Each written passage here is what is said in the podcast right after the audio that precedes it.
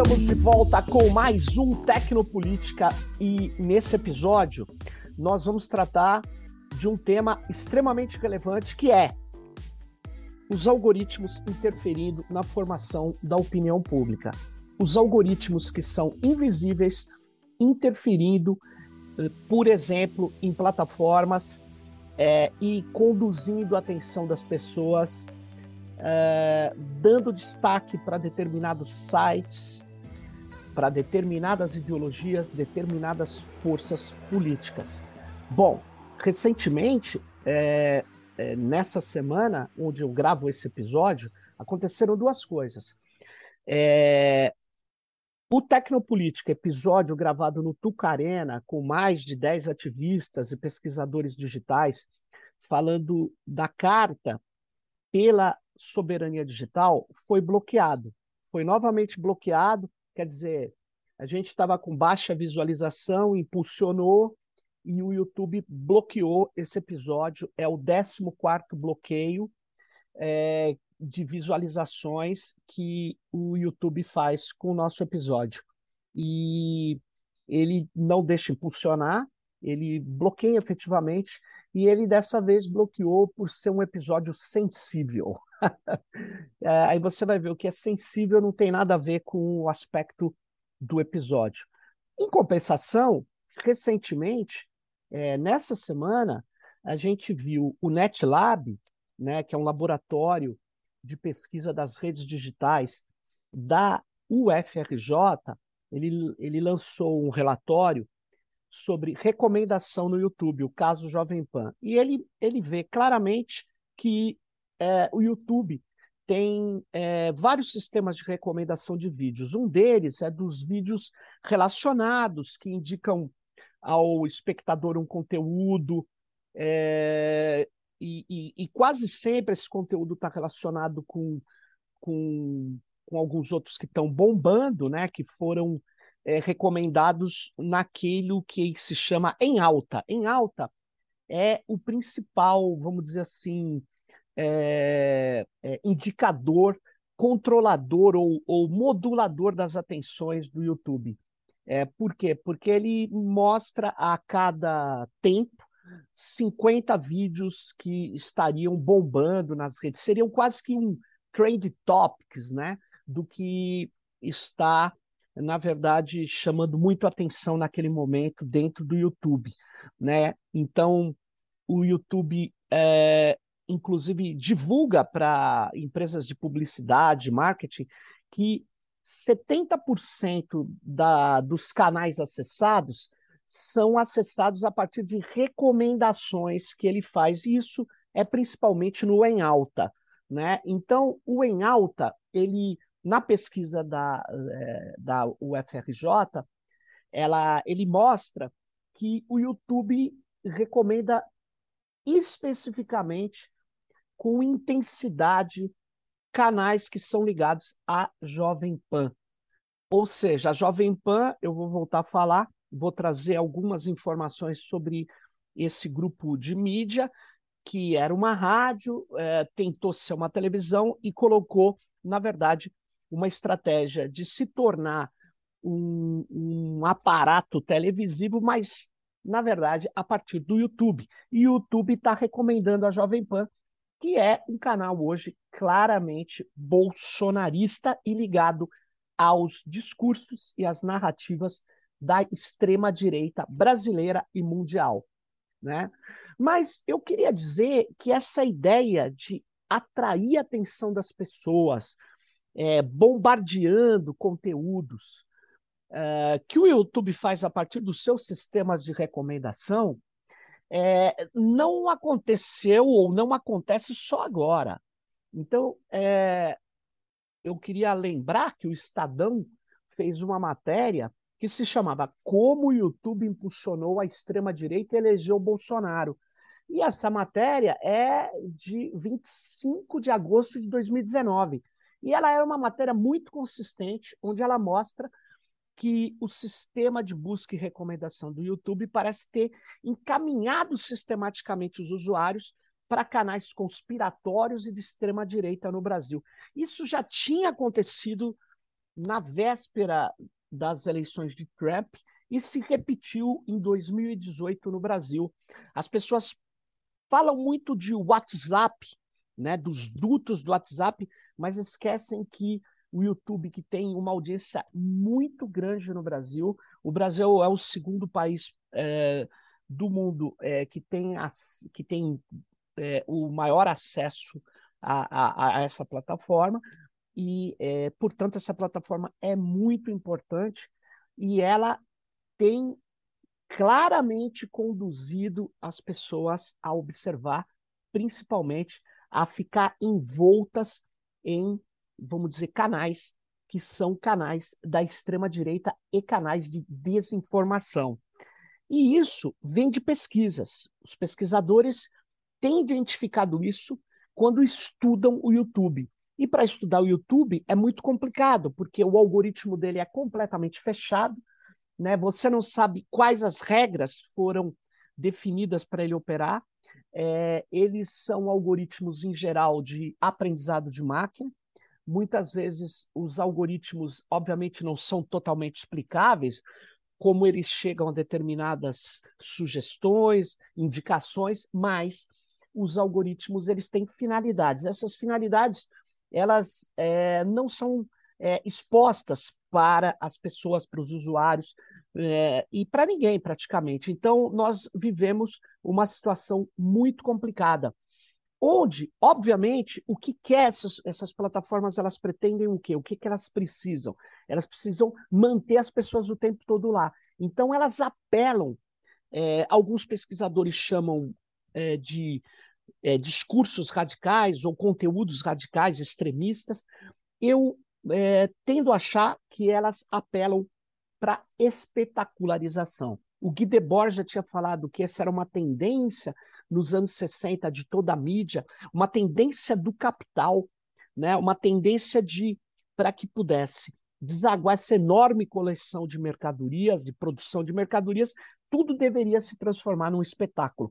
O ato é, de consumir uma água, o ato de vender é, qualquer coisa, a publicidade deveria transformar em algo espetacular. E isso, no mundo dominado pela televisão, pré-internet, você tinha assim, até o jornalismo se tornou um, num, quase que num entretenimento, numa, numa lógica do espetáculo. E as redes digitais, elas reforçaram isso. As plataformas, elas buscam manter e, e, e, as pessoas ligadas, porque isso monetiza essas plataformas, isso permite que você fique mais tempo no YouTube, por exemplo, e receba mais a publicidade, receba mais insumos para você consumir. E essa espetacularização, ela está cada vez mais presente nas redes digitais em mecanismos de obtenção da atenção, de concentração da atenção, que é fundamental para que você consuma determinados é, é, serviços e produtos que são anunciados nessa plataforma. Mas para esse anúncio ser preciso, ele precisa tratar de ser indicado efetivamente de uma maneira correta para todos nós. Então, tem técnicas cada vez mais apuradas para tentar conduzir e modular a nossa atenção. A modulação é a frequência de vezes que um conteúdo vai ser apresentado a cada um de nós. E a modulação, na verdade, é o controle do nosso olhar, o controle daquilo que a gente vai ver e ouvir nessas plataformas. E o que está acontecendo é que você pode pensar, não, mas o YouTube é sustentado pelo YouTube Premium né? Que é com dinheiro de anúncios e de uma assinatura que você faz é, para não receber anúncios, por exemplo. É como se fosse uma velha TV de é, TV por assinatura. Mas não é isso. O que efetivamente é, dá recursos para o YouTube é o tratamento de dados pessoais, a organização de amostras para que essas amostras recebam um insumo, é, que vai atingi-las, recebam vídeos específicos, recebam mensagens específicas. Portanto, é, o que sustenta efetivamente todas essas plataformas digitais é, é o controle das atenções, a modulação das atenções a partir de é, uma série de anunciantes que tem que estar tá lá, porque elas concentram milhões de, de usuários é, por boa parte do tempo, né, e cada vez mais acessíveis para ou por celular.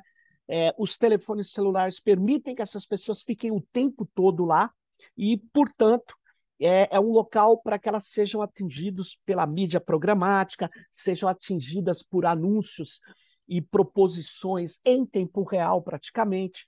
Então, é, você vê, você tem vários e vários pesquisadores, não de hoje, é, e, e, e ex-funcionários dessas plataformas né, que têm mostrado né, as, as, é, os, as implicações políticas que elas acabam tendo e dificultando, na verdade, a existência de uma esfera pública equilibrada, uma esfera pública que seja democrática. Então, você tem o Chaslot, por exemplo, um ex-funcionário do Google, ele, ele tem argumentado desde 2016 que a plataforma de recomendações do YouTube foi fundamental para a eleição do Trump, né, espalhando notícias falsas, teorias da conspiração. E eles estão fazendo isso agora a partir desse, é, dessas recomendações de, de canais que são é, estritamente ligados à desinformação e que fizeram desinformação, por exemplo, na época da pandemia. Bom, o YouTube e o Google diz que está combatendo isso, mas não. Veja bem, é, você deve se lembrar que a Jovem Pan atacou a vacina e hoje o Google está com vários é, acordos com, como mostra a pesquisa da UFRJ, com a própria Jovem Pan, né? E se você pegar é, no caso específico brasileiro, já anteriormente, você pega a Universidade Federal de Minas Gerais, que tem, na verdade, é, uma tradição, tem uma ciência da computação muito forte é, no Brasil. Tanto é que a empresa criada na Universidade Federal do ABC foi adquirida pelo Google para melhorar o sistema de busca avançada do Google. E o, o, único lugar na América do Sul onde o Google tem uma, uma área de desenvolvimento, efetivamente, é em Belo Horizonte, por causa dessa tradição da computação da Universidade Federal de Minas Gerais. Então, é, o professor Virgílio Almeida, é, que é um, foi coordenador do Comitê Gestor da Internet, é um, um grande pesquisador é, da computação, ele, ele fez uma análise de várias transcrições, milhares de vídeos, milhões de comentários e percebeu esse efeito tóxico que nós temos aí do YouTube e que é fundamental para a monetização do YouTube, né? Então, eu sugiro que vocês vejam esse paper, eu estou mostrando ele aí para quem está no nosso canal aí visual, mas o paper do professor Virgílio com também o professor Wagner Meira, com o Gabriel Magno, o Evandro Cunha, Rafael Ottoni. É um paper que foi publicado é, é, na Cornell University. Ele se chama Analyzing Right-Wing YouTube Channels. Hate, Violence and Discrimination. Esse paper ele é muito interessante, ele mostra toda uma pesquisa que diz claramente, indica claramente que o YouTube ele privilegia muitas vezes no ranking do em alta, né, e em outros sistemas de recomendação, é, o discurso sensacionalista, o discurso conspiratório e de extrema direita. Vamos lá. O ranking em alta, só para lembrar, é composto por 50 vídeos e é gerado, ou pelo menos era até há pouco, a cada 15 minutos. Então, é, isso vai dar mais ou menos 96 rankings diários que são recomendados para quem entra ali na plataforma, né? E o vídeo ele fica naquele ranking ali, né? E, e ele é, na verdade, é uma porta de entrada muito importante para a orientação dos usuários do YouTube. Bom, a Yasu Córdova, é, Córdova é, aí mais conhecida como IASO, que é uma pesquisadora de redes digitais, já foi pesquisadora de Harvard. Ela tem um artigo que eu acho que todos e todas deveriam ler. O artigo chama-se Como o YouTube se tornou um celeiro da nova direita radical. Esse artigo ele visa divulgar uma pesquisa que, que a, a IASO fez com outros pesquisadores sobre esse sistema de recomendação. E ela constatou isso. Nas eleições de 2018, né, é, o que acaba acontecendo é que o YouTube recomendava mais os canais de extrema direita.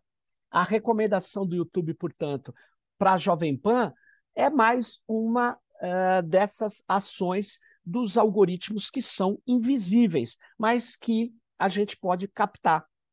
Na pesquisa da UFRJ, foram identificados 31 canais de conteúdos informativos que pertenciam a 20 grupos de comunicação e, e que eles aparecem como sugestões para os 18 usuários anônimos que foram criados. Eles acessavam lá é, é, o, o YouTube e eles recebiam, na verdade, muito mais orientações para seguir efetivamente a Jovem Pan e os canais da Jovem Pan. Né? Tem uma tabela aqui para quem puder ver, né, que mostra que é, você, enquanto no Google Trends, né, você tinha, por exemplo, o, o, no mesmo dia e horário, bombando o Fluminense e o Corinthians, e no Google Trends política estava lá sendo acontecendo mais buscas de Ciro Gomes no Jornal Nacional, o que estava sendo recomendado fortemente ali no YouTube era a Jovem Pan, né, um, um tipo o, o jornalismo ali da Jovem Pan. Então, é, isso é feito em vários momentos, em vários horários, né? Então, é, você vê que enquanto estava tendo é, pesquisa eleitoral em, em, outros canais ali bombando no Google Trends, o que o mecanismo do YouTube, que também é da empresa Alphabet, que domina o Google e o YouTube, estava recomendando a Jovem Pan News. Então você pode ver, é uma pesquisa interessante, né? E ela vê que o número de vezes que canais são recomendados pelo YouTube na primeira página, você pega é, a Jovem Pan lidera, depois é o UOL, muito distante, aí vem o Grupo Bandeirantes, a CNN, Correio do Povo, SBT. Curioso, né? É, ele, na verdade, você tem ali um privilégio claro é, de é, recomendação para essa, essa emissora, esse grupo midiático da extrema-direita, que é a Jovem Pan. Né? Então, é, isso é complicado, né?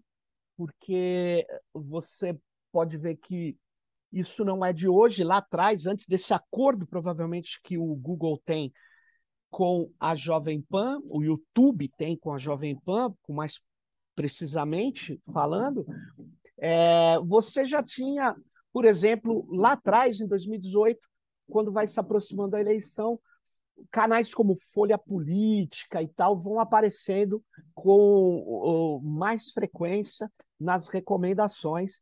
Né? Então, se você quiser entender isso também, esse jogo aí entre essas empresas de comunicação, né? Porque o, o YouTube gosta de dizer que ela é de tecnologia, não é de comunicação, mas obviamente é uma empresa de comunicação também. Você leia a matéria do Piauí, a Jovem Pan e o Golpe. É uma matéria que foi lançada em agosto de 2022 é, é, um, é um trabalho muito rigoroso da Ana Clara Costa e ela mostra efetivamente o que está acontecendo. Você dá uma busca aí, a Jovem Pan e o golpe, você vai ver que tem todo um, um, um lance onde a Jovem Pan busca um acordo privilegiado com o YouTube. O problema é que a Jovem Pan, efetivamente, é, é um canal é, que traz muita desinformação que é uma mídia partidária, uma mídia efetivamente ligada ao Jair Bolsonaro, né? E se você pegar um, um, uma, um, o manual do usuário, você pode ver numa, numa, numa postagem que é do dia 28 de agosto de 2019, 2019, é o primeiro ano do governo do Jair Bolsonaro. é, é, eles pegaram dados né, da empresa é, Novelo, que faz dados, análise de dados, né, baseado em ciência de dados. Ela analisou mais 17 mil rankings em alta veiculados pelo YouTube no Brasil. Nessa recomendação de que diz aí para o usuário o que está bombando no YouTube. Durante todo o segundo semestre de 2018. O que estava tendo no segundo semestre de 2018? A campanha eleitoral e que redundou na vitória de Jair Bolsonaro.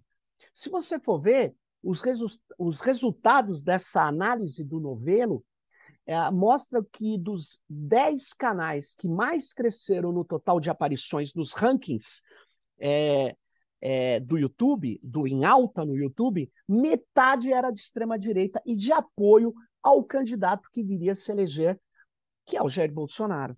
Então veja, uma plataforma de grande acesso, uma plataforma onde é muito comum as pessoas recortarem os vídeos, os próprios bolsonaristas, e jogar em canais do YouTube, ela estava bombando e privilegiando esses canais de extrema direita. Né? O, o, curioso é que o Em Alta, é, é, é, ele tem lá, você entra no, no, nos termos do YouTube, você vai ver que o que determina, eles dizem, que se um vídeo é classificado como em alta ou não, é se ele atrai uma grande variedade de pesquisadores, se eles não são enganosos, sensacionalistas ou indutores de cliques. Essa é a segunda regra.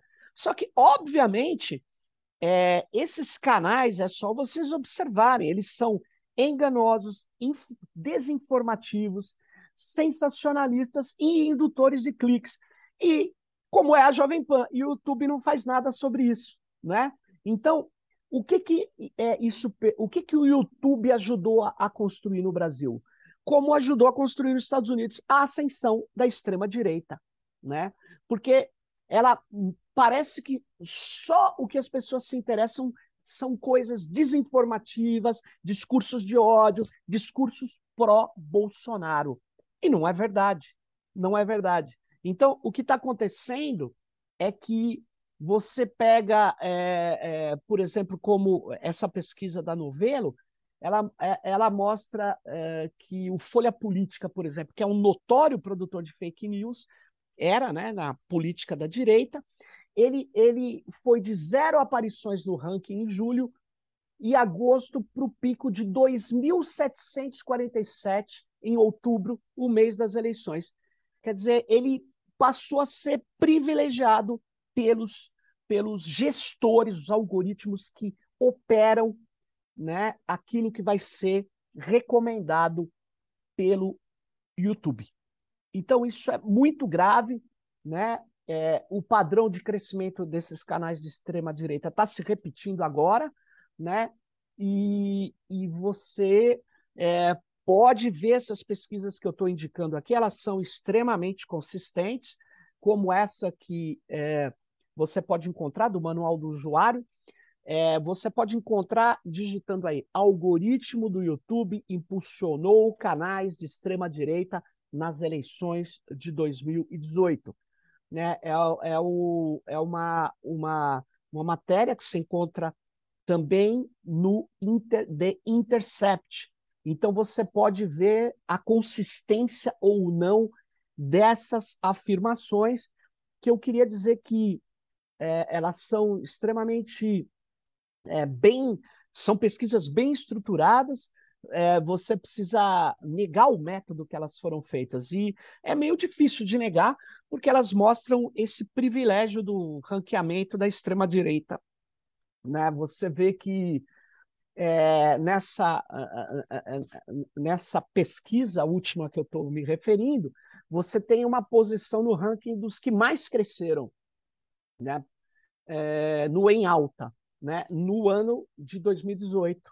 Então foi Folha Política, depois o Giro de Notícia, Mega Canais, né? o Zé Neumann, depois o, o Brasil Agora, é, o Seu Tube, o Folha Brasil, Antagonista, o, e aí vai, né? O Diego Rox, o Jacaré de Tanga, e na época era o MBL também, lá em, em, em numa posição de destaque com 7.582 visualizações, e o Folha Política, que lidera o ranking com 9.071, uma é, é, aparições ali no em alta, né? E o Bolsonaro também, ele vem de zero, aí ele sofre a facada, aí ele começa a ser extremamente é, é, uma figura ou com vídeos é, é, muito frequentes no canal em alta, né? Então, ao todo, foram 248.652 vídeos com o termo Bolsonaro no título que estiveram no, em alta nesse segundo semestre de 2018. Eu vou repetir: 248 mil vídeos, 652, né? 248.652 vídeos com o termo Bolsonaro no em alta no segundo semestre, publicado por 488 canais. E isso já tinha sido divulgado e o que faz o YouTube? Além de não fazer é, uma prevenção contra a desinformação desses canais de extrema direita, alguns foram, é, inclusive, é, estão em inquéritos de fake news que estão sendo levados a cabo no STF, né, com provas contundentes da desinformação que fizeram, eles estão. É, o YouTube está agora fazendo, é, privilegiando a Jovem Pan. Isso é bastante complicado, né? É, e, portanto, é, você já tinha essas denúncias, já tinha saído em, no The New York Times, né? já tinha saído em várias é, é, em vários órgãos de apuração da imprensa internacional e uh, na verdade o que nós estamos vendo é uma repetição disso na véspera da eleição com a seguinte ideia deles dizer que eles estão com o povo na rua, né? É como se é, o discurso é assim: olha, veja quantas pessoas. Então, pode olhar que no fundo dos vídeos eles estão usando técnicas de embaralhamento da imagem para parecer mais do que, do que é as manifestações, mas qual que é o objetivo? O objetivo é falar que, olha só, eu, eu tenho uma extrema-direita que é a maioria da população brasileira, e que essa extrema-direita, se ela não ganhar a eleição, é porque ela foi fraudada. E que, portanto, criar um clima de desavença, como o clima que foi criado e que gerou a invasão do Capitólio é, é, nos Estados Unidos para contestar a vitória do Biden sobre o Trump. Então, aqui é um roteiro já anunciado, né? E que um dos principais disseminadores disso é a Jovem Pan que é apoiada pelo YouTube, né? Que o mesmo YouTube que bloqueou, né, o nosso canal que discutia soberania digital e que já teve 13 outros bloqueios anteriores, todos sem pé nem cabeça, né? Mas que você vê que tem operações algorítmicas e humanas dentro do YouTube. O YouTube precisa se tornar, na verdade, é, um defensor da democracia e aí ele precisa ser transparente nas políticas que ele tem. É, e é isso que eu tenho que trazer a vocês. É, espero que a democracia vença, né? A democracia não pode é, é conviver com tamanha invisibilidade, com tamanhas manipulações e modulações das atenções, é, sem que isso seja, na verdade, exposto para as pessoas, né? é, porque dá uma impressão de que a extrema-direita é muito maior do que ela é, e a extrema-direita, nós sabemos, ela é, é grande né, no Brasil, ela atinge aí um eleitorado bolsonarista, né, mas eles tentam fazê-la maior do que ela é para influenciar exatamente no voto das pessoas. Então, eu sugiro, se você é, quiser, você veja aí o livro Democracia e os Códigos Invisíveis, que eu lancei em 2019, que explica como os algoritmos estão modulando o comportamento e as escolhas políticas. É isso aí, pessoal. Era isso que eu queria trazer para vocês. Fique ligado no próximo Tecnopolítica. Valeu, até a próxima.